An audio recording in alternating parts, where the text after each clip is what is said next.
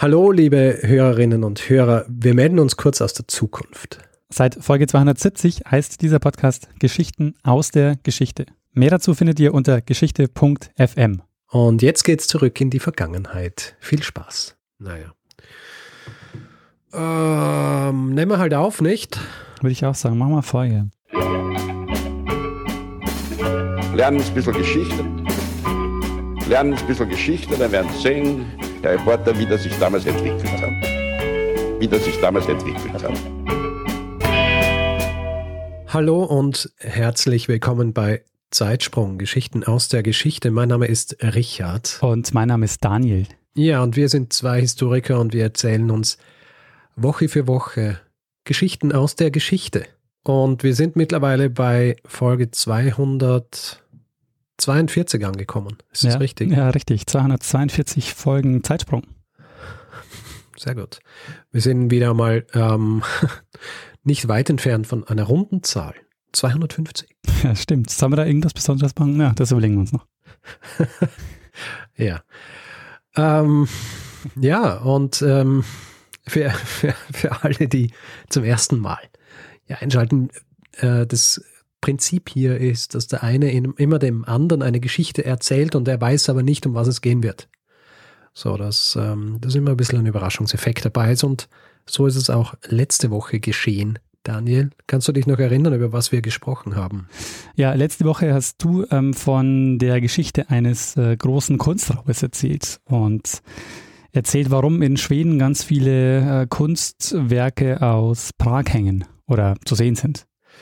Ähm, ja, und ähm, äh, wir haben einiges Feedback bekommen, beziehungsweise ich, als jener, der die Geschichte erzählt hat. Zwei Dinge vielleicht, äh, zwei Aussprache ähm, ja. Feedback zu meiner Aussprache, weil ich habe über diesen Hof, den Hofmaler von Rudolf II. gesprochen, der mit den Gemüsebildern. Mhm. Und ich habe ihn die ganze Zeit Archimboldo genannt, mhm. weil ich mir gedacht habe, ein C, dann sagt man halt K, ja? Ja. aber in Wirklichkeit spricht man natürlich Archimboldo. Ah, verstehe. Und ähm, leider habe ich ihn ja nicht nur einmal erwähnt, sondern äh, ich glaube, der Name ist sicher fünf, sechs, sieben Mal gefallen während der Folge. Und für alle, die, die, die wissen, wie man ihn richtig ausspricht, war das natürlich äh, wahrscheinlich wie so ein Stich ins Ohr. ja, jedes Mal, wenn ich es falsch ausgesprochen habe. Also ja, der gute Mann hieß Archimboldo. Archimboldo. Okay. Archimboldo. Ich meine, es lebt heute niemand mehr, der damals gehört hat, wie man ihn ausgesprochen hat. Von daher könnte man ja auch sagen, könnte man argumentieren, man weiß es nicht. Ah, guter Punkt. Ja? Das äh, berühmte Cäsar-Problem. Richtig. Cäsar und Käser. Ich meine, bei, bei Käser weiß man, dass man Käser ausgesprochen hat, in Wirklichkeit. Ich dachte, das ist äh, auch unklar. Heutzutage auch jedem egal. Nein, ich glaube, es ist ziemlich klar. Hm. Ich glaube, es ist ziemlich klar, dass es eigentlich Käser war von der, aber pff, ja, egal. Ist nicht mein einziger Aussprachefehler gewesen, weil ich habe ja auch über eine, über eine Gegend gesprochen und wir, wir haben einen Kommentar gekriegt auf unserer Website. Markus schreibt, als Mecklenburger fügt die falsche Aussprache hiesiger Ortsbezeichnungen meiner emotionalen Verfassung nahezu irreparablen Schaden zu, sodass ich gezwungen bin, das nicht so stehen zu lassen. Und er hat ähm, uns aufgeklärt oder mich aufgeklärt darüber, dass Mecklenburg langes E, mhm, ja, nicht mhm. Mecklenburg, so wie ich es gesagt habe, Mecklenburg. Und ähm, dafür die Stadt Wismar ist Wismar, also kurzes I. Nicht Wismar, sondern Wismar. Muss man wissen, jetzt ja. weiß ich es. Äh, genau. Also für alle, die, die das gehört haben und sich gedacht haben, äh, völlig falsch. Ja, so ist richtig.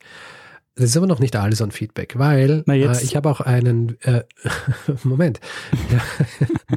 ich habe einen Fehler gemacht und zwar habe ich, ähm, habe ich gesagt, dass äh, Gustav der erste Vasa der Großvater von, von Königin Christina, der, der schwedischen Königin, war. Das stimmt nicht, der ja. war der Urgroßvater. Ich muss äh, zu meiner Schande gestehen, ich habe das falsch aus einer Quelle übernommen. Verstehe. Ähm, hätte ich vorher noch überprüfen sollen. Und noch zu dem Thema an sich. Äh, am Schluss war ja die Frage, wird es eigentlich diskutiert in den jeweiligen Ländern, mhm. ja, dass diese, dass die Sachen geraubt worden sind. Und äh, lustigerweise habe ich Stimmen äh, bekommen oder wir Feedback bekommen von jemandem aus Prag und jemandem aus Schweden. Ähm, Hanna aus Prag schreibt, dass es tatsächlich schon immer wieder diskutiert wird. Ja, also das ist nichts, was, was man jetzt einfach so hinnimmt in Mhm. Tschechien. Zum Beispiel, was jetzt den Codex Gigas angeht, der einer der größten Schätze ist, die hier geraubt worden sind, der ist, der wird zum Beispiel auch regelmäßig wieder ausgeliehen nach Tschechien. Aber ähm, es, ähm, also es ähm, ist schon so, dass in Tschechien darüber diskutiert wird, dass diese Sachen eigentlich nach Tschechien müssten. Mhm. Und ähm, es wird zum Beispiel Touristen auch gesagt, dass die Rudolfinische Galerie deshalb so unbedeutend ist, weil die Schweden alles mitgenommen haben.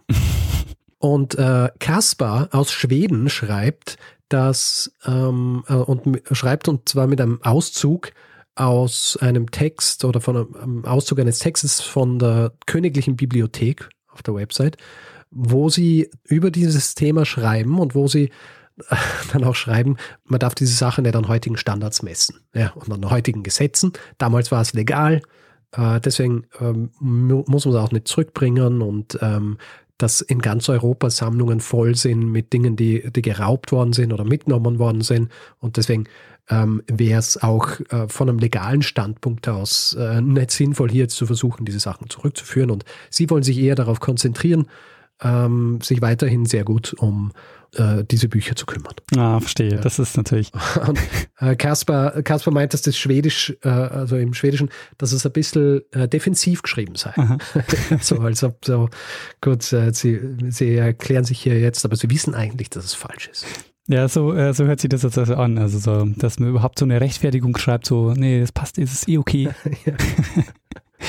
Gut. Ähm, ja, das war, äh, das war Feedback, das wir erhalten haben zu dieser Folge. Also sehr, sehr spannend. Sehr gut. Ähm, tut. ja, danke fürs Feedback und fürs Berichtigen äh, von Richards Fehlern. ja, vielen, vielen Dank. Gut, Daniel, äh, nachdem jetzt also dieses Feedback hier abgearbeitet worden ist Ja. Und ich letzte Woche eine Geschichte erzählt habe, bedeutet das, dass ich mir von dir eine Geschichte erwarte. Also bitte, enttäusche mich nicht. Sehr gut. Richard, ich habe auch was vorbereitet. Und äh, ich will gleich mal mit einer Frage starten. Und zwar, weißt du, was am 24. Juli 2020 hätte stattfinden sollen? Also würden wir nicht gerade in der Pandemie stecken, dann wäre an dem Tag äh, ein besonderes Ereignis. 24. Juli 2020. Nein. An diesem Tag ähm, wären die äh, Spiele der 32. Olympiade eröffnet worden. Ah, okay. Mhm. Ähm, ich weiß nicht, ob du es weißt, aber die Spiele sind äh, um ein Jahr verschoben worden. Also die finden jetzt erst im Jahr 2021 statt. Mhm. Und ähm, Olympiade ist ja, ähm, das ist so einer der, der Klugscheißer-Sätze, die ich immer bringe, wenn jemand äh, von Olympiade spricht. Ja, ja. ich weiß, was du meinst. Äh, Olympiade bezeichnet ja einen, ähm, einen Zeitraum, nämlich den Zeitraum von vier Jahren. Ja. Äh, in dem Fall. Und ähm, man hat äh, festgelegt, dass bei den Olympischen Spielen der Moderne ähm, ist im ersten Jahr der Olympiade findet jeweils, finden jeweils die Spiele statt und ähm, dann beginnt eben dieser neue Rhythmus. Und ähm, jetzt sind wir quasi gerade mitten in der, im ersten Jahr der ähm, 32. Olympiade und sie finden halt jetzt dieses Jahr im zweiten Jahr der Olympiade statt.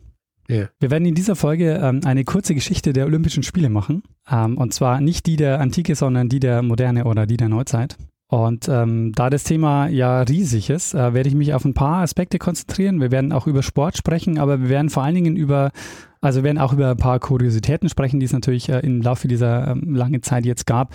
Aber vor allem schauen wir uns an, wie die Idee der Olympischen Spiele überhaupt ähm, entstanden ist und wie die sich dann etabliert haben. Weil lange Zeit waren die Olympischen Spiele eben nicht so diese gigantischen Großveranstaltungen, wie wir sie heute kennen. Ähm, und wir werden äh, diese Spiele jetzt kennenlernen, ähm, vielleicht wenig überraschend für viele, aber wir werden sie kennenlernen als sexistisch, nationalistisch, elitär, aristokratisch und kolonialistisch. Sehr gut. Ähm, weißt du, wann die ersten Olympischen Spiele der Moderne, der Neuzeit stattgefunden haben? Ähm, nein. Ähm, weißt du wo? Äh, nein. Sehr gut. ähm, sie haben stattgefunden im Jahr 1896 in Athen. Ah ja, sehr gut. Die ersten Spiele ähm, haben stattgefunden, also 1896 in Athen und maßgeblich dafür verantwortlich äh, und angetrieben hat die Idee der französische Baron Pierre de Coubertin. Pierre de Mhm. Coubertin. Der ähm, hatte die Idee, die antiken Festspiele wieder zu begründen. Und ähm, was interessant ist, dass er und auch die Leute, die das mit ihm so entwickelt haben, die Idee, dass die über die Antike eigentlich ähm, ganz wenig wussten. Also die haben, das, mhm. die haben zwar das antike Vorbild als Mythos benutzt, um ihre eigene Idee des modernen Sports und des Wettkampfs aufzuwerten, aber sie haben im Grunde über die ähm, Originalen, also über die ähm, antiken Olympischen Spiele eigentlich relativ wenig gewusst. ähm, zwei Jahre vor den ersten Spielen in Athen, also im Jahr 1894, äh, wurden dann die Spiele beschlossen und das Internationale Olympische Komitee gegründet, also das IOC. Und ähm, Gründungsveranstaltung war ähm, an der Pariser Sorbonne, also an der Uni. Also letztendlich hat man das IOC in einem Hörsaal gegründet. Hm. Es gab keine Vertreter aus Afrika und Asien. Ähm, stattdessen saßen im Komitee ähm, fünf Männer aus dem Hochadel, zwei Generäle und äh, zwei Akademiker. Mhm. Es ist der elitäre Aspekt. Das ist der, genau, das ist der elitäre Aspekt. Und äh, der ähm, und äh, der wird nachher noch ein bisschen wichtiger, weil ähm, daraus entsteht ganz viel auch als ähm, auch an, an Ideen, für was diese Spiele auch stehen sollten. Mhm. Weil ich gesagt habe, äh, von der Antike wussten die nicht so viel. Ähm, die Ausgrabungen in Olympia, also der Ort, die, äh, die Wettkampfstätte der antiken Spiele, ähm, das ist so 250 Kilometer von Athen entfernt, ähm, die haben erst so richtig in den 1870er Jahren begonnen. Also es war zwar schon der Zeus-Tempel und so dort entdeckt, aber eine richtige Grabungskampagne, die gab es noch nicht. Und die Ergebnisse dieser Grabungskampagne, dieser ersten großen Grabungskampagne, die wurden erst ab 1890 publiziert, also kurz vor Gründung des, äh, des IOC. Mhm. Und der Coumatin, der soll auch mal gesagt haben, weil die Ausgrabungen in Olympia, das waren, ähm, waren deutsche Archäologen. Und äh, deshalb soll der Coumatin mal gesagt haben, wenn Deutschland die Ruinen von Olympia freigelegt hat, warum sollte es Frankreich dann nicht in seiner ganzen Pracht wieder stehen lassen? Also das zeigt auch schon ein bisschen den nationalistischen äh, Charakter, den das Ganze später noch stärker haben wird. Mhm. In äh, Marathon ähm, gab es seit 1890 Grabungen und vorher war diese Legende von dem Boten ähm, Phaldipides, der zumindest nach Herodot die 40 Kilometer von Marathon nach Athen läuft, die Nachricht von der siegreichen Schlacht überbringt und dann tot zusammenbricht, die war mehr oder weniger vergessen. Also die hatte man vorher eigentlich nicht mehr am Schirm. Ähm, was glaubst du, wann war der erste Marathonlauf? Was meinst du, der erste äh, moderne Marathon? Genau, der erste moderne Marathonlauf, ja. Keine Ahnung, wahrscheinlich eher auch um die Zeit rum. Ja, die Frage ist halt, wer, wer tut sich sowas an, ja? Ja, gut, das ist, äh, das ist wieder eine andere Frage. Aber ähm, tatsächlich stammt die Idee oder der erste organisierte Marathonlauf ist dann tatsächlich auch erst zu diesen Spielen in Athen auch äh, gelaufen worden. Also den Marathonlauf in so äh, quasi den Marathonlauf gibt es vorher in der Form nicht. Der wird ähm, jetzt aber, also der wird für diese Olympischen Spiele erfunden und der wird auch mehr oder weniger so zum Höhepunkt der Spiele, weil der natürlich eigentlich der die Sportart ist, die auch äh, an diesen ähm, antiken Mythos am besten ähm, anknüpft. Verstehe. Wenn man da diese, diese Geschichte nochmal hat. Und das ist jetzt auch eben ein Beispiel, wie quasi so der moderne Wettkampf mit Hilfe der Geschichte nochmal aufgewertet wird. Weil jetzt dieser Lauf, der hat natürlich was ähm, super Heroisches, weil die Leute, die da mitmachen, das werden wir nachher bei den ersten Marathons auch sehen, ähm, die äh, sind da wirklich auch an die körperlichen Grenzen gegangen. Das sind auch Leute auch gestorben dabei. Mhm. Ein äh, französischer Philologe hat die Idee, ähm, diese, diesen legendären Lauf bei den Spielen zu veranstalten. Und dem Kommentar gefällt die Idee so gut, dass also das als äh, Disziplin aufgenommen wird äh, bei den ersten Olympischen Spielen. Ähm, man muss aber auch sagen, dass, äh, dass es nicht die Erfindung der Langstreckenläufe ist. Also es gab schon vorher auch in unterschiedlichen Längen Lang Langstreckenläufe, auch als Wettkampf. Es gab zum Beispiel in England und in, und in den USA sehr beliebt ähm, sogenannte Sechs-Tage-Rennen. Mhm. Da sind die allerdings nicht sechs Tage durchgelaufen, sondern die hatten schon Pause dazwischen, aber es waren eben äh, Langstreckenbewerbe. Ähm, die Länge, was glaubst du, wie lang war der, der erste Marathonlauf in Athen? Ist es jetzt eine Fangfrage? ja, natürlich ist es eine Fangfrage. Außer du weißt, wie lang der, der Marathonlauf äh, heutzutage ist. Naja, 42 äh, Kilometer. Ja, fast. Okay. Er ist nicht, er ist nicht genau 42 Kilometer, er ist äh, ein bisschen länger. Wie lang ist er? Er ist 42,195 Kilometer lang. Ach, das sind quasi 42 Kilometer. Ja, genau. Das hat sich das Olympische Komitee auch gedacht. Ähm, die Länge haben sie nämlich nicht festgelegt, sondern sie haben gesagt, ja, ungefähr 40 Kilometer. ähm, so war es dann am Anfang auch. Aber ähm, es gibt eine Geschichte dazu, die ist einigermaßen kurios, warum es heute 42,195 Kilometer sind. Aber zu dieser Geschichte, die kommen wir später noch. Ah, okay. Von den antiken ähm, Olympischen Spielen sind ab dem Jahr 776 vor der Zeitenwende Siegerlisten bekannt. Ähm, zweite oder äh, dritte Plätze hat man da ähm, nicht vergeben oder gefeiert. Also man, wir haben quasi Siegerlisten, äh, antike Siegerlisten von diesen Veranstaltungen. Mhm. Und äh, seit dem zweiten Jahrtausend, ähm, also man hat die ungefähr seit dem zweiten Jahrtausend veranstaltet, diese Spiele in fünf Tagen. Ähm, Sportarten waren so Laufen, Zweikämpfe, Wettreiten, Wagenrennen und, äh, und es, es, gab auch einen Fünfkampf. Und so äh, gegen Ende des vierten Jahrhunderts äh, nach Christus hat dann der römische Kaiser Theod ähm, Theodosius I. Äh, alle heidnischen Kulte verboten. Und da das im antiken Griechenland eine religiöse Veranstaltung war, war das quasi das Ende von den Olympischen Spielen damals. Hm. Man hat die Spiele wohl noch ein bisschen weitergeführt, so auch äh, im Geheimen, aber letztendlich ähm, ist dann auch diese olympische äh, Sportstätte auch untergegangen. Ich glaube erst durch ein Erdbeben und dann auch durch eine Überschwemmung. Und er wird dann wieder ausgegraben, so eben in äh, Ende des 19. Jahrhunderts. Äh, Griechenland, äh, das ist auch noch ein wichtiger Punkt, ähm, war bis in den 1820er Jahren Teil des Osmanischen Reichs und es kommt dann zu einem Unabhängigkeitskrieg. Äh, Griechenland wird Königreich, ähm, zunächst mit einem Wittelba Wittelsbacher als König, nämlich einem Bayern, ähm, dem Otto I., der der Sohn vom äh, König in Bayern ist, dem Ludwig I. Also Otto I., der Sohn vom Ludwig I. und der wird äh, König von Griechenland. Uh, und diese Spiele sind deshalb auch wichtig, weil uh, für, die, für, die, für die Griechen, weil die damit ähm, quasi auch ihr Nationalbewusstsein stärken mit diesen Spielen. Sie besinnen sich wieder auf die Antike und ähm, richten dann, und das Nationalbewusstsein steigt zu dem Zeitpunkt ja sowieso äh, in, in, ganz, ähm, in ganz Europa, eigentlich in der ganzen Welt.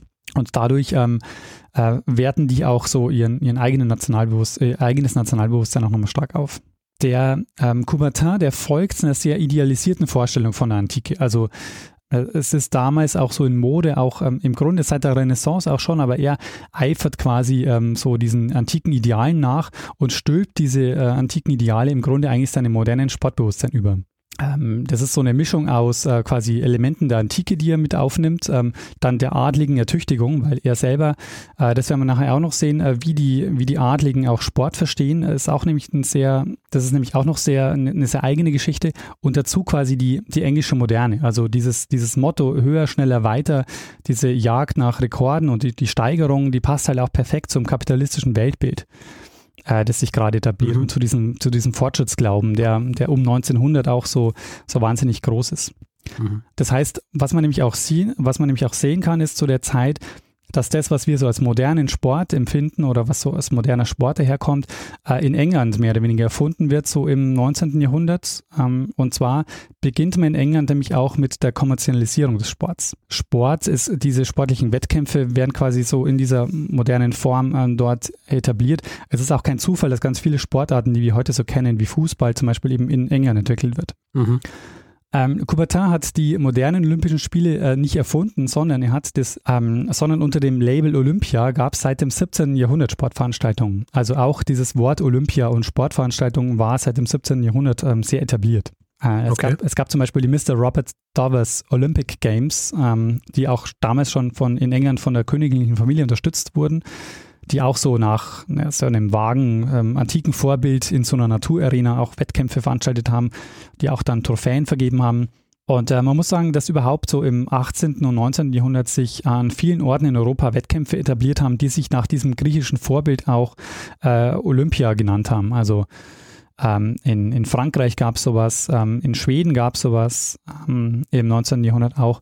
Und eine ganz wichtige Veranstaltung sind die Owenlock Olympian Society Annual Games, die äh, ab den 1850er Jahren abgehalten wurden. Die haben jährlich stattgefunden. Und diese Spiele und besucht 1890 ein gewisser Pierre Coubertin, der sehr angetan ist von diesen Spielen und äh, diese Idee äh, und diese Ideen, die er da sieht, äh, auch alle mit übernimmt dann für das IOC und für die Olympischen Spiele. Okay, das ah, heißt, er stiehlt es einfach. Ja, genau. Also er, er findet quasi nicht die, die Idee der Olympischen Spiele, sondern ähm, wir werden nachher noch sehen, was er macht, ist, das sind alles nationale Bewerbe. Er macht das Ganze international. Das ist im Grunde das, ähm, das, große, das große Erfolgsrezept, das, äh, das Coubertin da hat. Diese Wenlock äh, Olympischen Spiele, die ähm, werden dann auch nochmal geehrt von, von den, ähm, vom IOC, nämlich bei den Sommerspielen 2012 in London äh, bekommt ein Maskottchen den Namen Wenlock. Ich finde, das ist eine sehr schöne, ähm, so, so ein Quizfragenwissen. Diese ganze Folge ist, ist, äh, ist voll mit Quizfragenwissen. also beim nächsten Pub-Quiz, wenn Frage zu äh, IOC kommt. Dann ist es auch so, äh, ich habe jetzt schon gesagt, es gibt eigentlich diese olympischen, also es gibt so olympische Spiele im Grunde genommen in, in vielen Ländern in Europa. Äh, auch in Athen gibt es Olympische Spiele. Ja, die werden häufig, diese Olympischen Spiele dort schon, äh, dort schon so als ähm, ja, direkte Vorläufer der Olympischen Spiele genannt, ähm, nämlich organisiert von einem Evangelos Zappas. Der hat äh, ab 1859 diese ähm, Spiele, die, die auch Olympien heißen, äh, durchgeführt. Da durften allerdings nur Griechen teilnehmen. Und ähm, interessant ist, also dieser, dieser Zappas, der sagt also, ja, ich würde gerne Olympische Spiele, ähm, also diese Olympien ähm, hier veranstalten in Griechenland alle vier Jahre. Und er geht dann also zum König, König Otto, ähm, der Erste, und ähm, sagt ihm das. Und Otto sagt auch, ja, gute Idee. Ich habe auch schon ein Vorbild, äh, was wir nutzen können für diese Olympien. Und zwar, äh, was glaubst du, ist das Vorbild, ähm, was, was Otto der Erste im Kopf hat äh, für diese Olympischen Spiele? Mm, Er ist Bayer. Du musst, keine an, Ahnung. du musst an Otto den Ersten denken, So. der, in, der in München aufgewachsen ist. Ja. Gibt es in, äh, gibt's in München irgendwelche so mm, Spiele, die, die berühmt sind, die Das- ihr kennen müsst? Das Oktoberfest. Was ist Oktober? Das Oktoberfest. Das Oktoberfest war nämlich ähm, äh, zu der Zeit noch kein äh, Volksfest in der Form, wie wir es heute kennen, Ah, sondern das äh, Oktoberfest war zu dem Zeitpunkt, es gab zwar schon ein Pferderennen, äh, also es, gab, es gab unter anderem Pferderennen äh, und auch weitere sportliche Wettkämpfe. Es war mehr so eine kombinierte Sache aus Landwirtschaftsschau und sportlichen Wettkämpfen, die, das Oktoberfest. Dass es zu einem Volksfest wird, kommt dann erst später. irgendwann haben sie sich gedacht, gut, die, die einzige Ertüchtigung, die körperliche ist, zu schauen, wie viel Bier wir in uns reinschütten können. genau. Ah, ist eh sympathisch. Die, äh, die ersten Schanklizenzen, glaube ich, auf dem ähm, Gebiet des, also auf der Theresienwiese, ähm, waren dann, glaube ich, erst in den 1880er Jahren. Also da gab es das Oktoberfest schon fast 100 Jahre. Hm. Verstehe. Ähm, okay, also wir haben jetzt gesehen, die Idee der Olympischen Spiele, die gibt schon längst. Die Sportbewerbe insgesamt sind sehr beliebt zu der Zeit. Und jetzt fügt Coubertin äh, quasi noch die entscheidende Zutat hinzu, nämlich ähm, er will jetzt was für die Völkerverständigung tun. Ähm, er will das Ganze internationalisieren. Und ihm ging es dabei auch natürlich um einen sportlichen Wettkampf der Nationen, weil er sieht auch, dass England, äh, das ist so sein großes Vorbild, ähm, dass England sich äh, stärker modernisiert als Frankreich. Und er hat so das Gefühl, da müsste Frankreich noch nachziehen. Und ähm, ein Aspekt, wo er sagt, das sind uns die Engländer voraus, sind, äh, ist, die, ist die Körperertüchtigung. Er sagt, Sport ist ganz wichtig ähm, für die Charakterbildung und äh, um uns quasi auch fit zu halten. Und ähm, Sport gilt ihm quasi als äh, die wichtigste charakterbildende Maßnahme. Und äh, wenn man sich in die, wenn man die Charta des IOC äh, heute liest, dann heißt es dort auch, der Olympismus ist eine Lebensphilosophie mit einer ausgewogenen Ganzheit der Eigenschaften von Körper, Wille und Geist, die miteinander vereint werden sollen. Mhm. Ähm, und ähm, das Ganze hat immer auch einen äh, erzieherischen Wert. Das steht auch in dieser Charta auch so mit drin. Also dieser Olympismus ist ein Lebensstil äh, mit der Freude an der Leistung auf dem erzieherischen Wert des guten Beispiels, der gesellschaftlichen Verantwortung sowie auf der Achtung universeller, gültiger, fundamentaler, moralischer Prinzipien. Ähm, das ist in Frankreich. Äh, in Deutschland ist äh, die Turnerbewegung ganz groß. Wie du vielleicht weißt, äh, vielleicht kennst du den Turnvater Jan, den Friedrich Ludwig Jahn. Ja, ja, davon, davon schon gehört, ja. Und ähm, die deutschen Turner sind empört, weil die, der Deutsche Turnerbund, der zu dem Zeitpunkt der größte Sportverband der Welt war, äh, wurde nicht ins Olympische Komitee aufgenommen. Und äh, Coubertin sagt auch, dass er hofft, dass bei den ersten Spielen in Athen keine Deutschen antreten dürfen. Ähm, es äh, kommt anders, also es äh, treten, äh, es kommen Deutsche, allerdings kommen nur ähm, deutsche Teilnehmer, die sich äh, dem Turnerbund ähm, verweigern. Also die, ähm, der Turnerbund äh, will tatsächlich die Spiele boykottieren oder der Turnerbund boykottiert die Spiele, aber es gibt eben noch eine Delegation, die sich dann quasi ähm, im, Gegen, im Gegensatz zum Turnerbund ähm, bereit erklärt, an den Spielen teilzunehmen. Ähm, viele der Sportarten haben in den ersten, gerade bei den ersten Spielen oft gewechselt, weil, äh, das ist auch anders als heute, nicht das IOC hat die Sportarten festgelegt, sondern die Veranstalter der Spiele haben die, ähm, haben die Sportarten festgelegt. Und wir werden gleich sehen, die Veranstalter waren ähm, teilweise bei den ersten Spielen ganz andere Leute, die ähm, nichts mit dem IOC zu tun hatten. Aber ich würde sagen, wir kommen mal zu den ersten Spielen. Äh, du wirst äh, sicher ja wissen, wie sind diese abgelaufen? Ja. Am, am 6. April 1896, es ist ein Montag, äh, jährt sich zum 75. Mal die Unabhängigkeit äh, Griechenlands. Und an diesem Tag wird also die, ähm, werden diese Olympischen Spiele eröffnet vom griechischen König Georg. Äh, er eröffnet die ersten Spiele der Neuzeit, die ersten Olympischen Spiele der Neuzeit. Und ähm, in diesen äh, Apriltagen sind es ungefähr 300 Athleten aus 13 Ländern. Äh, die Hälfte davon kamen aus Griechenland. Ähm, sehr viele kommen aus den USA und äh, aus Deutschland, wie gesagt, eine kleine Delegation mit 19 Leuten, die sich also gegen den Turnerbund gestellt haben. Die Sieger bekommen einen Ölzweig und eine Silbermedaille äh, und äh, eine kupferne und einen Lorbeer äh, bekommt der zweite. Und ähm, der erste Olympiasieger seit äh, 1527 Jahren, also zumindest wenn man der offiziellen Statistik glaubt, war der Amerikaner James Connolly, der im Dreisprung bei 13 Metern 71 gelandet ist. Ähm, Höhepunkt der, äh, der Spiele war der Marathonlauf. Äh, 17 äh, Athleten sind angetreten, darunter ähm, vier immerhin, die nicht aus Griechenland waren. Am 10. April ging es los. Gewonnen hat ähm, Spyridon Lewis, der der erste Olympiasieger im Marathon äh, geworden ist, der diese ungefähr 40 Kilometer in zwei Stunden und 48, in zwei Stunden und 58 Minuten gelaufen ist was eine sensationell gute Zeit ist, also unter drei Stunden. Wichtig ist aber an dieser Geschichte oder an, an diesen Olympischen Spielen ist, dass es gab sehr viel internationale Berichterstattung über diese Spiele. In Griechenland waren alle begeistert äh, in, und äh, die Griechen sind so begeistert davon, dass sie die Spiele nicht mehr hergeben wollen und sagen, die sollen jetzt alle vier Jahre bei uns stattfinden. Nachvollziehbar. Genau, nachvollziehbar. Der ähm, Coumatin ähm, ist allerdings natürlich dagegen und sagt, nee, nee, also wir haben schon ausgemacht, die Spiele finden alle vier Jahre woanders statt. Wir äh, wollen internationales Teilnehmerfeld und wir wechseln die Austragungsorte und äh, das ist genau ja die Idee, die er hat, dass es eben einen internationalen Charakter hat und dass das Ganze nicht ähm, mhm. nur immer an einem Ort stattfinden soll. Äh, es gibt dann die Idee, dass die Spiele zumindest alle zwei Jahre in Athen stattfinden sollen und dann, ähm, ähm, und dann so als äh, Zwischenspiele äh, stattfinden sollen.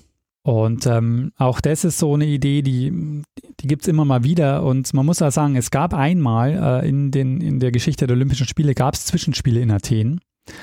Und wir werden auf diese Zwischenspiele noch zu, äh, zu sprechen kommen, weil diese ähm, Zwischenspiele, heißt es zumindest bei ähm, HistorikerInnen, haben das Projekt der Olympischen Spiele wahrscheinlich gerettet. Okay. Ohne diesen Zwischenspiele gäbe es vielleicht heute keine Olympischen Spiele mehr. Okay, wir haben die ersten Olympischen Spiele in Athen 1896. Wo haben die äh, nächsten Spiele stattgefunden, Richard?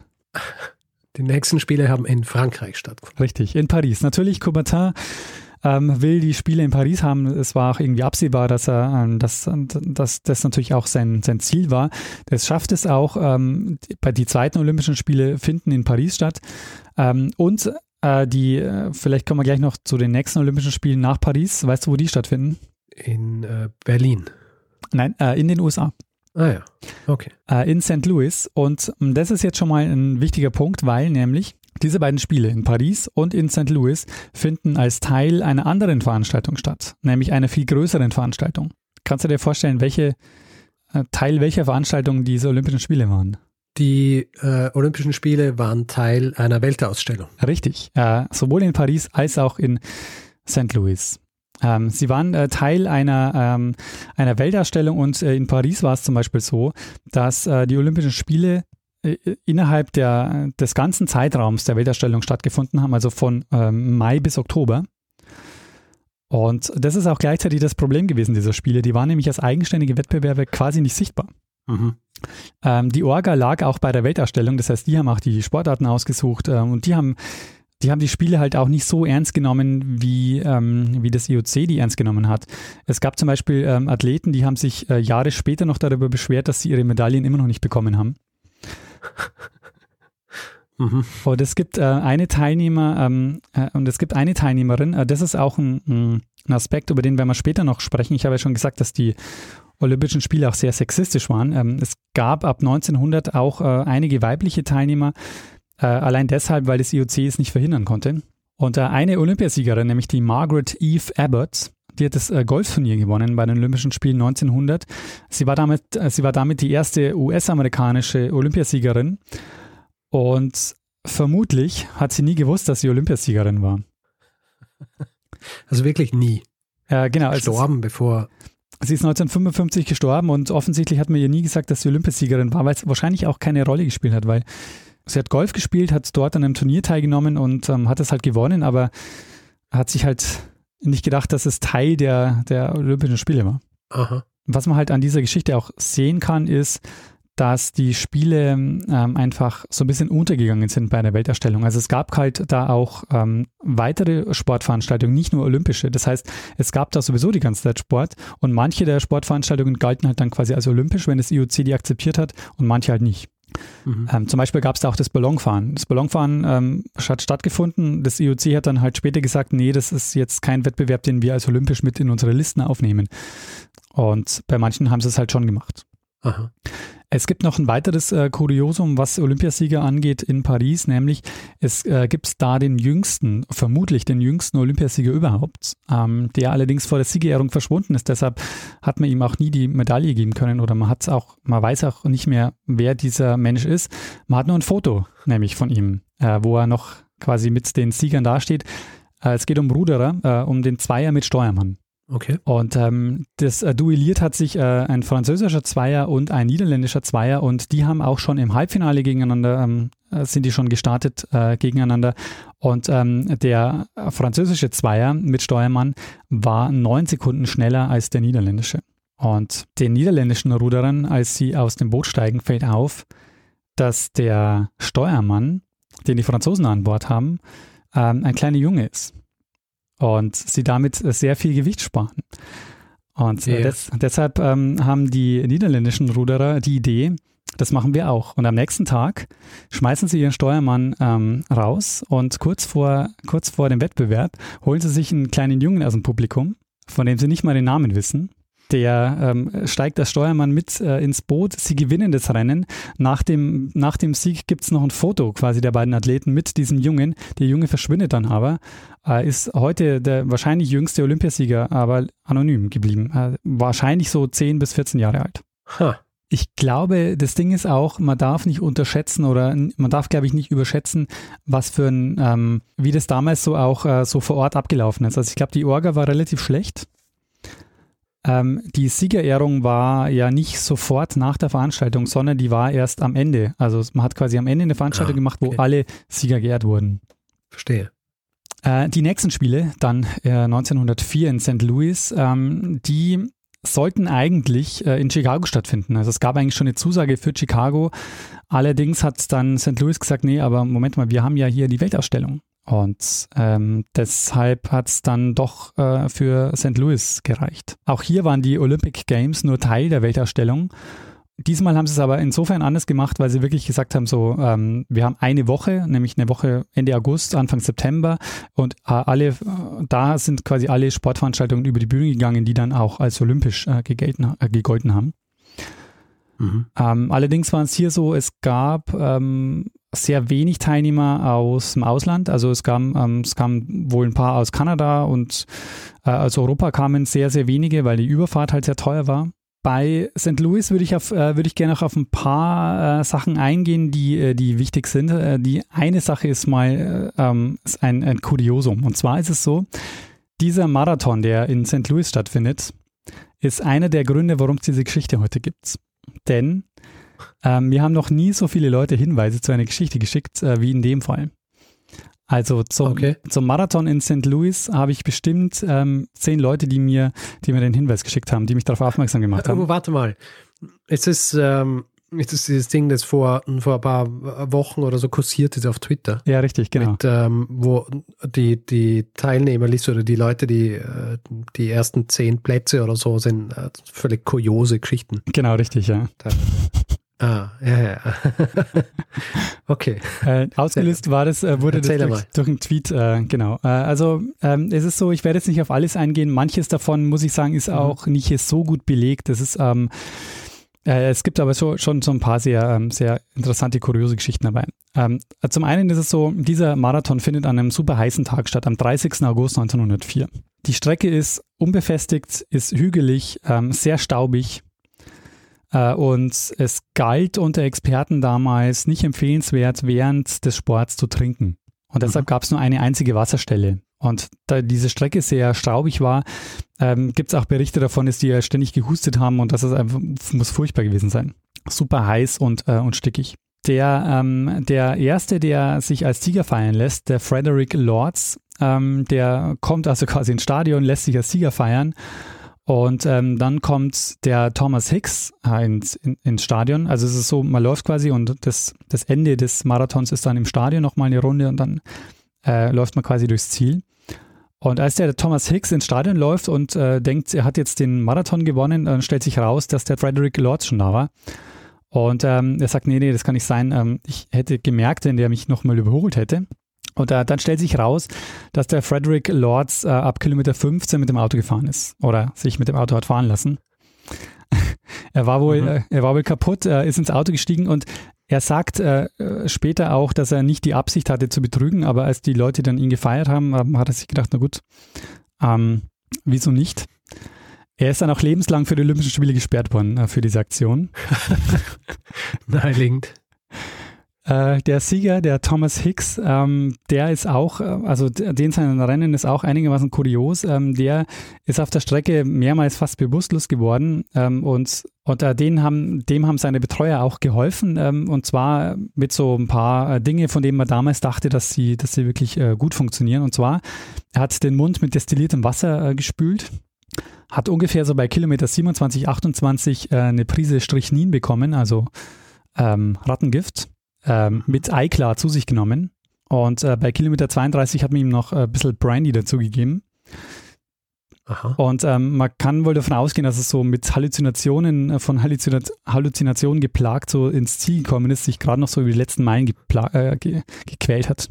Ähm, äh, aber Moment, das Strichnin, warum, warum hat er das gekriegt? Äh, weil man damals wohl dachte, das ist so äh, gut zum Aufputschen. Ich weiß auch nicht, ob jetzt so Strichnin das Beste wäre zum Dopen. ja, aus heutiger Sicht würde man sagen, äh, lass vielleicht das Strichnin weg, aber ähm, ja, man hat damals wohl gedacht, äh, dass, so wie man auch gedacht hat, dass es gut ist, wenn die nichts trinken.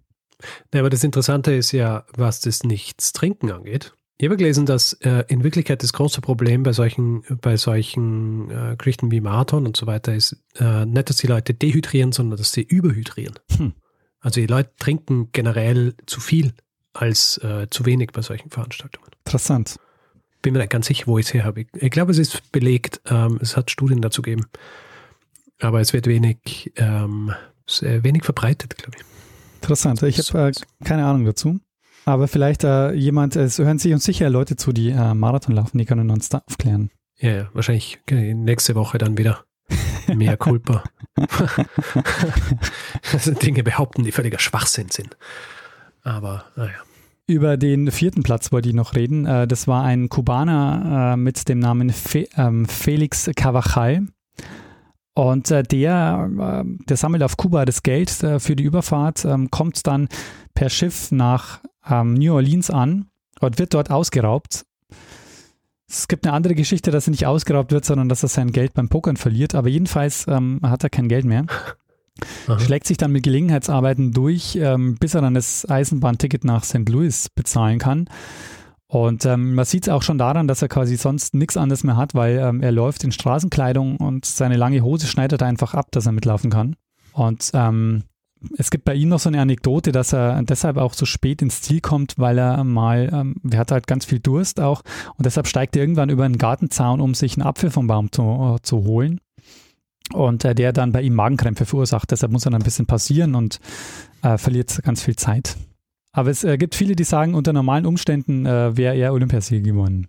Ähm, eine Geschichte, die ist noch, ähm, die ist noch wichtig zu den Spielen in St. Louis, die nicht direkt bei den Olympischen Spielen angedockt ist, aber auch ein Teil des sportlichen Programms der Weltausstellung war und auch ähm, zumindest von ähm, von einem des Komitees auch organisiert wurde, nämlich dem äh, James äh, E. Sullivan.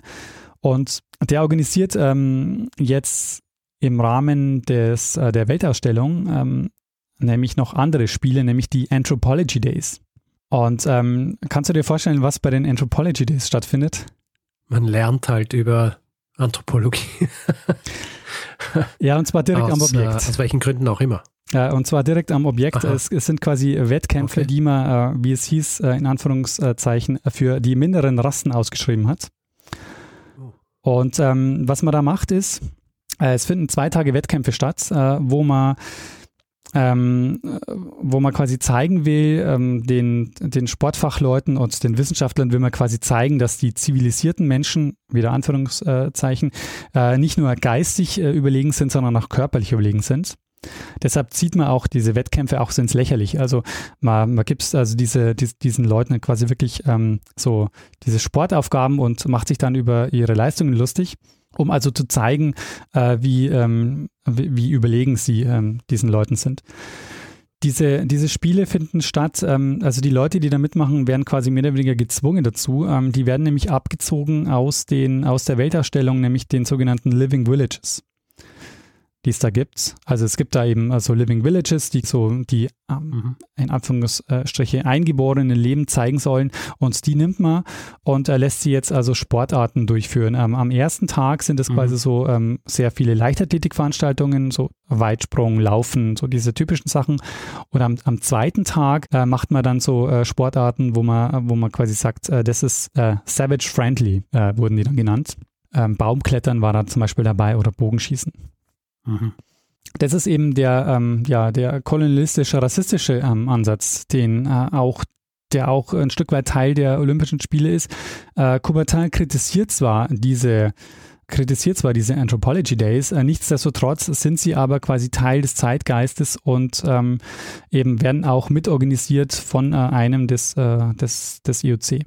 Über dieses äh, Olympia jetzt bei St. Louis, ähm, das ja wieder Teil einer Weltausstellung war, heißt es später, weil es wirklich international niemand mehr interessiert hat, äh, das war close to disaster. Also man muss sagen, nach St. Louis ist die olympische Idee wirklich komplett am Boden. Kein Mensch interessiert sich mehr für Olympische Spiele. Mhm. Und deshalb kommt jetzt Griechenland ins Spiel, weil Griechenland sagt so, hey, ähm, wir haben Bock auf Olympische Spiele, ähm, bei uns hat es doch super funktioniert ähm, und vielleicht sollten wir es wieder bei uns machen. Und ähm, weil es gerade so schlecht läuft, sagt dann Kommata, okay, dann lass uns Zwischenspiele machen. Wir haben die Spiele äh, 1908 äh, sind schon vergeben, aber 1906, quasi nur zwei Jahre später, äh, können wir sie wieder nach Athen vergeben. Und so wird es auch gemacht. Am 22. April starten die Zwischenspiele in Athen 1906. Und man muss sagen, diese Spiele, wo man sagt, die retten jetzt den Olympismus oder die, die retten jetzt auch die Idee der Olympischen Spiele. Jetzt, Weil alles wieder normal funktioniert, oder? Nicht nur alles wieder normal funktioniert, es gibt wieder eine rege, eine rege internationale Beteiligung. Ähm, und vor allen Dingen werden ganz viele Zeremonien und Rituale ausgebaut und etabliert, die man noch heute kennt. Also ich würde sagen, das Entscheidende bei diesen Zwischenspielen ist, dass die im Grunde genommen äh, ab dem Zeitpunkt die, Olymp die, Olympischen Spiele so etablieren, wie wir sie heute kennen. Also da kommt dazu unter anderem der Einmarsch der Nationen zum Beispiel. Okay. Dass man wirklich auch die Landesflagge hisst, wenn äh, für, für den Sieger oder die Siegerin, ähm, dass man äh, Siegerehrung gleich nach der Veranstaltung macht. Ähm, dass alle Athleten in einem Ort untergebracht sind, also die Idee, dass man das, ähm, das olympische Dorf hat. Mhm. Interessant übrigens, äh, das Gebäude, das war das Zapeon. Und äh, das Zapeon äh, hat der Theophil Hansen gebaut. Und den wiederum kennst du. Theophil Hansen. Weil der Theophil Hansen äh, in der Wiener Ringstraße auch aktiv war. Aha. Der hat das, äh, Der hat das äh, Parlament gebaut. Äh, das äh, österreichische Parlament. Oder entworfen. Theophil Hansen. Theophil ja. Hansen, genau. Habe ich nicht gewusst. Mhm. Ähm, aber jetzt quasi diese Zwischenspiele in Athen, äh, die etablieren quasi ähm, nochmal die Olympischen Spiele und ab jetzt muss man auch sagen, sind sie mehr oder weniger etabliert ähm, und äh, die haben jetzt die Olympischen Spiele so ein bisschen äh, gerettet. Und ähm, wo finden die nächsten Olympischen Spiele statt, Richard? Meinst du jetzt? Oder also, äh, damals? Da, damals. Wir, wir, sind jetzt im Jahr 1906. Jetzt müssten die neuen, weil das waren ja Zwischenspiele. Wir sind jetzt, äh, wir kommen jetzt 1908 ist 1908. vergeben. Genau. Wo, wo, wo sind äh, sie 1908? 1908 sind sie in Deutschland. Nee, immer noch nicht. Ah, gut. Dann sind sie in England.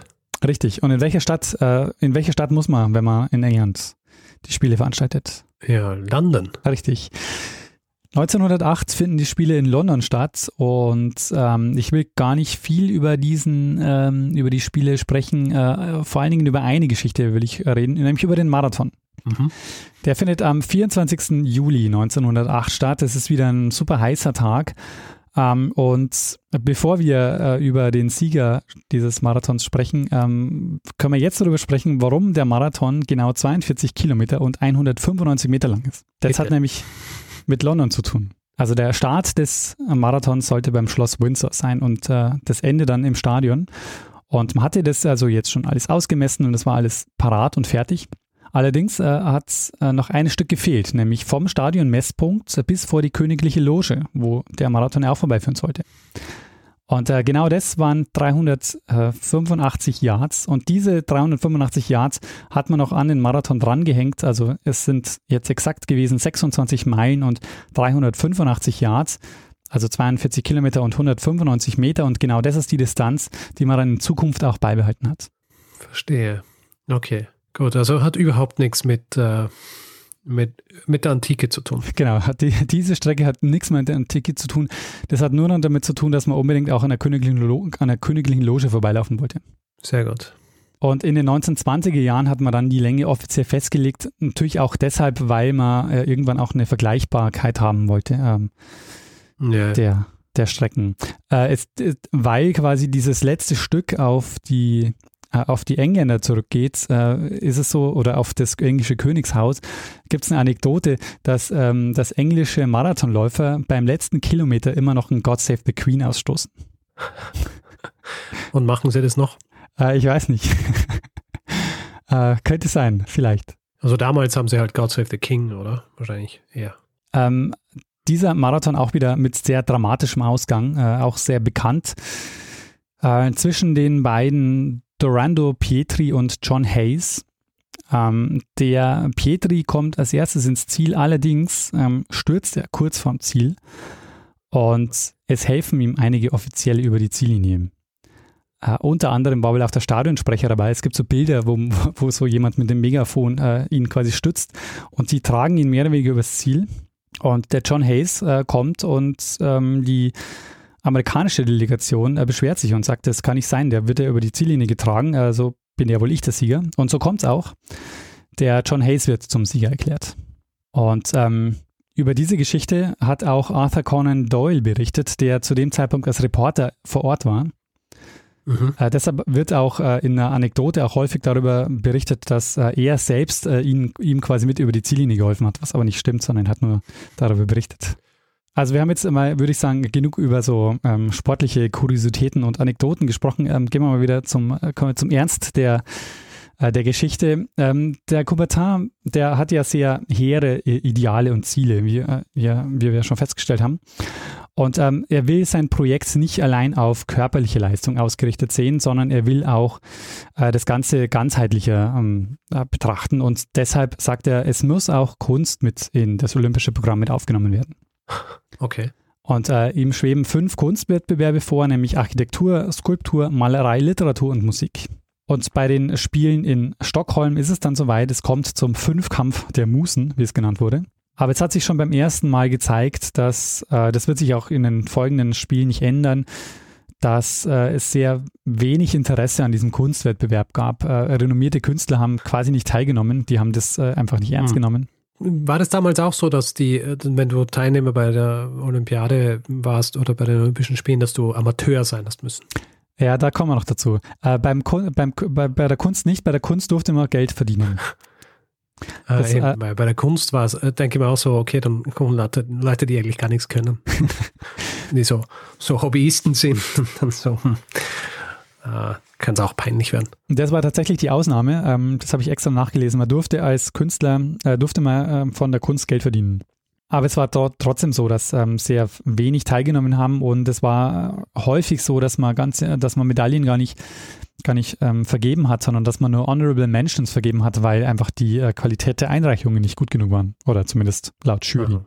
Deshalb hat man dann diese Kunstwettbewerbe äh, ab 1848 dann zum letzten Mal ähm, äh, veranstaltet und die wurden dann nicht mehr, äh, das wurde dann nicht mehr fortgeführt. Also heute gibt es keine Ja. Medaillen mehr für Kunst. Mhm. Aber wusstest du, dass man mal äh, für Kunst ähm, bei den Olympischen Spielen teilnehmen hätte können? Nein. Das ist mir eine Neuigkeit, so wie 90 Prozent dieser Dinge, die du mir in dieser Folge gerade erzählt hast. Aber es ist nicht, äh, ich meine, äh, was die Absurdität angeht, ja, finde ich, ist nicht viel absurder als diese anderen, die sportlichen Geschichten, weil äh, das finde ich an sich ja auch schon so absurd, dass man da die ganze Zeit sich misst und gegenseitig äh, quasi herumläuft, um zu schauen, wer schneller läuft. Da ist jetzt dann das, dass man das mit Kunst macht, dann auch nicht viel absurder eigentlich. Aber jetzt wird es nochmal absurder. Nämlich äh, Stockholm 1912. Zum ersten Mal gibt es also diese, äh, diese Kunstbewerbe und in der Sparte Literatur gibt es drei Bewerbungen und die Goldmedaille wird an eine Einreichung mit zwei Namen vergeben, nämlich an, an den Georges Horotz und Martin Eschbach, die, ähm, äh, die ein Stück eingereicht haben, das Ode an den Sport heißt. Und mhm. dieses Stück bekommt also ähm, den Olympiasieg äh, in der äh, Kategorie Literatur zugesprochen. Und äh, nach dem Krieg outet sich äh, der wahre Autor dieses Stücks. Es war nämlich äh, Pierre de Coubertin, der äh, anonym eingereicht hat und äh, der zufälligerweise den Olympiasieg äh, vorgetragen hat. Ah, zufälligerweise. Ah. Genau, also der Chef des IOC ähm, bekommt, äh, bekommt eine Goldmedaille der, bei den Olympischen Spielen.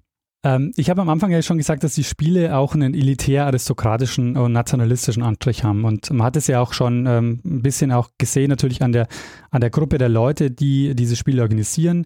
Ähm, es gibt noch ein, eine sehr große Gruppe an Leuten, die deshalb diese Spiele auch als bürgerlich ablehnen und deshalb auch ähm, diesen Spielen vorwerfen, dass sie letztendlich nur einen Wettkampf der Nationen dienen und quasi so einen Krieg mit anderen Mitteln ähm, darstellen. Mhm. Und diese große Gruppe an Leuten äh, ist die Arbeiterschaft. Mhm. Äh, die diese Spiele, die die Olympischen Spiele über lange ähm, Zeit ähm, ablehnen und deshalb auch eigene Spiele ins Leben rufen. Ich weiß nicht, ob du schon mal von den Arbeiterolympiaden gehört hast. Ähm, nein. Ja, das sind Großveranstaltungen, also sportliche Großveranstaltungen äh, der, von, von Arbeitervereinen äh, und Arbeitersportverbänden. Ähm, und die haben zum Beispiel ähm, in Frankfurt mal stattgefunden, haben auch 1931 in Wien stattgefunden woran man das auch noch sieht, ist, dass die Sowjetunion zum Beispiel auch äh, erst ab 1952 an den Wettbewerben teilgenommen hat, weil sie es vorher eben als bourgeoise Veranstaltung ähm, verachtet hat. Ähm, dieser elitär-aristokratische Punkt, der äh, zeigt sich noch an einer anderen Sache, die du schon angesprochen hast, nämlich am, am Amateurtum. Es durften nämlich bei den Olympischen Spielen nur Amateure mitmachen. Profisportler waren ausgeschlossen. Äh, es gibt eine, eine Gruppe an Leuten, die äh, da so eine Ausnahme bilden. Und das waren die Militärs. Die Militärs durften nämlich in eigenen Disziplinen ähm, ihre, also auch in den Disziplinen in äh, ihre Berufsausbildung mitmachen, also beim Schießen, beim Reiten, beim Fechten und so. Mhm. Und es gab eigene Wettbewerbe auch für Offiziere. Okay. Ähm, aber dieses Amateur- und Profitum äh, hat schon so ein paar sehr äh, seltsame Blüten äh, von getragen. Also zum Beispiel durften mal ähm, Schwimmer nicht teilnehmen, weil das Organisationskomitee gesagt hat, nee, ihr arbeitet ja als Bademeister, seid also Profis. also ihr verdient euer mhm. Geld mit äh, äh, im Schwimmbad, deshalb ähm, dürft ihr nicht mitmachen. Es durften zum Beispiel auch als, als für Österreich relevant ähm, Wintersportler nicht mitmachen, wenn sie auch als Skilehrer gearbeitet haben. Ja. Naheliegend. Es, genau, ist naheliegend. Meine Regeln sind Regeln. Ja. Auch wenn sie völlig arbiträr sind. Ähm, dieses, äh, dieser Amateurismus, der da so propagiert wird vom IOC, der hält bis 1981, äh, wird dann erst aufgelöst. Und er kommt einfach, das ist einfach auch ein, so ein Glaubenssatz, der kommt aus einer sehr aristokratischen Weltsicht. Äh, der geht nämlich zurück auf das angebliche Amateurwesen der alten Griechen. Das war aber natürlich ein Mythos. Also man kann das historisch heutzutage schon sehr gut nachweisen, äh, nach, nachzeichnen, dass es ein Mythos war. Ähm, was vor allen Dingen auch daran lag, dass halt im alten Griechenland auch die Leute, halt vor allen Dingen die Adligen, auch den Sport gemacht haben, weil die halt auch die Zeit hatten und sich nicht äh, um, um viel Arbeit kümmern mussten. Ja, es wie damals äh, in, in der, in der Golffolge, die ich gemacht habe wo ja auch Großteil der Leute äh, Amateure waren, weil es einfach die waren, die die Zeit gehabt haben um, uh, um hier aufs Screen zu gehen und zu spielen. Genau, richtig, ja. Ein guter Übergang, äh, dass du das gesagt hast, weil das ist nämlich auch so, dass das ja auch diese Idee entsteht erst im, äh, im viktorianischen äh, England im 19. Jahrhundert. Also, ähm, dass man diese ideologische Rechtfertigung dieses, dieses elitären Sportwesens ähm, aufmacht als Gegensatz zur Arbeiterklasse. also alle, jeder Berufssportler wurde verteufelt als, als böse beschrieben und äh, quasi als Perversion der, des, des, des, äh, des, Wett, des Wettbewerbs. Und äh, das ist eben, finde ich, sehr interessant, weil man sieht eben daran dieses Amateurhafte und dass sie quasi sagen, dass so dieses Charakterbilden und dieses Erzieherische, was sie da eben haben, daran zeigt sich eben ganz stark dieses, ja. dieses aristokratische Weltbild. Ja, ja. Ähm, interessant ist, sie haben sich ein bisschen damit auch selbst schon äh, in die ähm, selbst damit geschadet, weil es gibt ja ähm, Sportarten wie zum Beispiel äh, der Fußball, wo sich der Berufssport äh, relativ schnell etabliert hat oder relativ äh, bald etabliert hat. Und äh, da waren die meisten guten Fußballer waren ähm, halt auch schon Profis. Und dadurch, dass die bei den Olympischen Spielen da nicht teilnehmen durften oder eben nicht teilgenommen, äh, nicht teilnehmen durften, hat dann die äh, FIFA gesagt, na gut, dann machen wir halt eigene Weltmeisterschaften. Dann treten wir halt nicht mehr bei den Olympischen mhm. Spielen an. Und das ist der Grund, warum die mhm. Weltmeisterschaften heute auch so, ähm, so diese Bedeutung haben. Ähm, jetzt habe ich noch einen Punkt, äh, über den, auf den ich noch eingehen muss. Ich habe ja schon, ich habe am Anfang gesagt, sexistisch, nationalistisch, elitär, aristokratisch und kolonialistisch. Wir haben alle Punkte, ja. bis auf den ersten, sexistisch. Naja, ein bisschen. Ja, genau. Wir haben es schon auch erwähnt. Ein bisschen angesprochen. Frauen eigentlich nicht teilnehmen durften. Ähm, Coubertin wollte Frauen ausschließen. Also das ist ähm, was, was er oft und äh, sehr klar kommuniziert hat. Er hat gesagt, Frauensport steht im Gegensatz zur, zu den Gesetzen der Natur. Die wollte er einfach ausschließen. Ja. Ähm, ähm, aber ähm, diese Frage stellt sich trotzdem schon bei den ersten Spielen 1896, weil eine Griechin, die Stamata Reviti, die will am Marathon teilnehmen und mhm. kommt eben zu, ins Marathonfeld und sagt hier, ähm, ich würde gern mitlaufen und das wird ihr dann verwehrt. Und äh, deshalb äh, macht sie dann, ähm, deshalb startet sie dann am nächsten Tag den Marathon alleine ähm, mit Begleitung der Presse und ähm, läuft dann alleine den Marathon und ihr wird dann, als sie quasi ins Stadion einlaufen will, wird ihr auch hier der Einlauf ins Stadion verwehrt. Offiziell mitmachen tun äh, die ersten Frauen äh, dann vier Jahre später in Paris. Das äh, kommt aber nur deshalb zustande, weil das IOC als Veranstalter äh, eben nicht als Veranstalter fungiert, sondern die Welterstellung. Deshalb können die nicht verhindern, dass sie diesmal auch ähm, Frauen mit in einige Konkurrenzen mhm. lassen. Also Frauen haben jetzt nicht überall mitgemacht, sondern sie durften eben bestimmte Sportarten mitmachen, mhm. wie zum Beispiel Golf eben, das haben wir schon erwähnt, oder Tennis äh, war auch so ein Sport, der, wo, wo häufig Frauen mitgemacht haben dann war es eben so, in den, in den Folgejahren ähm, steigert sich das. Es gibt äh, immer mal wieder, äh, es gibt quasi immer Bewerbe, auch äh, einzelne Bewerbe, wo Frauen äh, zugelassen äh, sind. Und äh, jetzt kommt die entscheidende Frage, ab wann, Richard, ist es so, dass Frauen in allen Sportarten an den Start gegangen sind oder gehen durften und ähm, ungefähr die Hälfte des Teilnehmerfeldes ausgemacht haben? Ich würde sagen ab 1952. Klappt es wirklich? Ja. Also das, äh, das IOC ist schon äh, deutlich äh, konservativer und deutlich rückständiger, als, als du schätzt. Es war das Jahr 2012 in London. Wie war's? Also 2012 in London durften erstmals Frauen in allen ähm, Sportarten an den Start gehen und hat als Teilnehmerfeld ungefähr 44 Prozent ausgemacht. Ach. Die Olympischen Spiele haben halt den modernen Sport ähm, wahrscheinlich geprägt wie keine andere Veranstaltung. Also dieses ganze, dieser ganze Wettbewerb und auch international, das muss man auch sagen, die haben das quasi auch international in die Welt getragen. Also die Art und Weise, wie wir ja, Sport verstehen, ist einfach ganz stark. Ja, ja, klar. Also. Hey, ich meine, die Frage, muss man Sport überhaupt so verstehen oder nicht? Also, ja. Ja, es gibt viele, die sagen, äh, muss man nicht. Also die sagen, wir müssen quasi deshalb auch sowas wie alternative Bewegungen wie, äh, es gibt ja auch die No-Olympia-Bewegung oder eben auch die Arbeitersportbewegung, die eben genau diesem Weltbild ja, ja nicht entsprechen wollte. Ja. Aber ja, Richard, oh, ohne dass ich das jetzt wollte, ist das wahrscheinlich einer meiner längsten Zeitsprünge überhaupt geworden. Aber ich bin tatsächlich jetzt am Ende. Das war mein Zeitsprung über die Anfänge der Olympischen Spiele. Sehr gut. Ähm, ja, äh, sehr, sehr spannend. Also ich persönlich, mich, mich interessieren die Olympischen Spiele überhaupt nicht. Äh, generell, weil ich halt auch diese ganzen äh, so Competitive Sports und so weiter, das interessiert mich nicht. Ja. Ähm, aber es ist historisch gesehen ist es natürlich sehr spannend zu sehen, wie, wie sehr das Ganze eben auch quasi geboren ist aus, aus, äh, aus Ideen, die, die teilweise, habe ich das Gefühl, so fehlgeleitet waren oder eigentlich nicht fehlgeleitet, aber die, die einfach in komische Richtungen gegangen sind. Das Ganze natürlich dann auch äh, chaotisch und, und sonst wie. Und deswegen, also interessant zu sehen, wie aus diesen Idealen dann Dinge werden, die, so wie du gesagt hast, sexistisch und kolonialistisch und äh, elitär und so weiter sind und, und sich eigentlich nicht so wahnsinnig viel, viel verändert hat bis heute. Ja? Also wenn du sagst, dass es bis 2012 gedauert hat, bis hier Gleichstellung stattfindet mit, mit, äh, mit Männern und Frauen und dann, ähm, wenn man sich anschaut, was für eine gigantische Geldmaschinerie diese ganzen Olympischen Spiele auch sind, dann, ähm, wie soll ich sagen, über die Jahrzehnte eigentlich nicht wahnsinnig sympathisch waren, diese ganze Idee. Oder?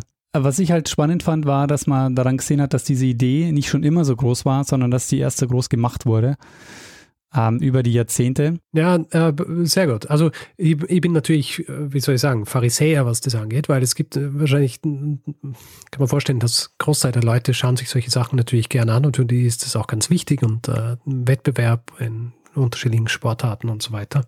Aber ja, ich finde es äh, find's faszinierend, äh, dass sich das äh, auch so, so lang gehalten hat und wo es heutzutage ist, äh, wenn man sich die, die schiere Größe anschaut. Was, was ist denn deine Einschätzung? Wie, wie lange wird sie die Olympischen Spiele noch geben? Ja, ich glaube, geben wird sie schon noch, aber ich glaube, dass man jetzt auch wieder langsam ähm, dass man den Höhepunkt erlebt hat. Also ähm, die hm. Peak Olympia, glaube ich, war schon. Es wird jetzt eher wieder zurückgehen, weil man hat auch gemerkt, glaube ich, auch dieser Gigantismus, auch was in den Städten passiert ist zum Beispiel, das kann sich auch kein Mensch mehr leisten. Ja, ja, ja.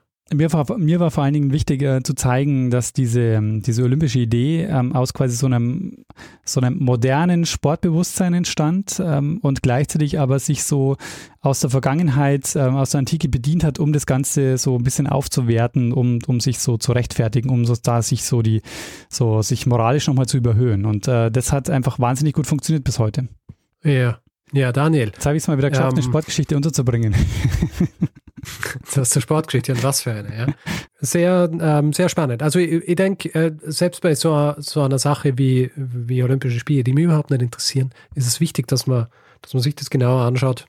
Vor allem, wenn man sich auch diese, wie soll ich sagen, diese turbulente Geschichte äh, des, des Anfangs dieser Spiele anschaut und äh, wie, wie lang es gedauert hat, bis sie auch irgendwie äh, in geregelten Bahnen verlaufen sind, ungeachtet der Tatsache, dass sie jetzt in gewissen Bahnen verlaufen sind, die vielleicht auch nicht ideal sind, aber zumindest ähm, hat es funktioniert, dieses äh, Ding auf die Beine zu stellen. Und äh, das ist natürlich schon, äh, ist schon beeindruckend. Ja, Richard, ich würde sagen, gut, mach mal, äh, gehen wir zum nächsten Punkt dieses Podcasts über.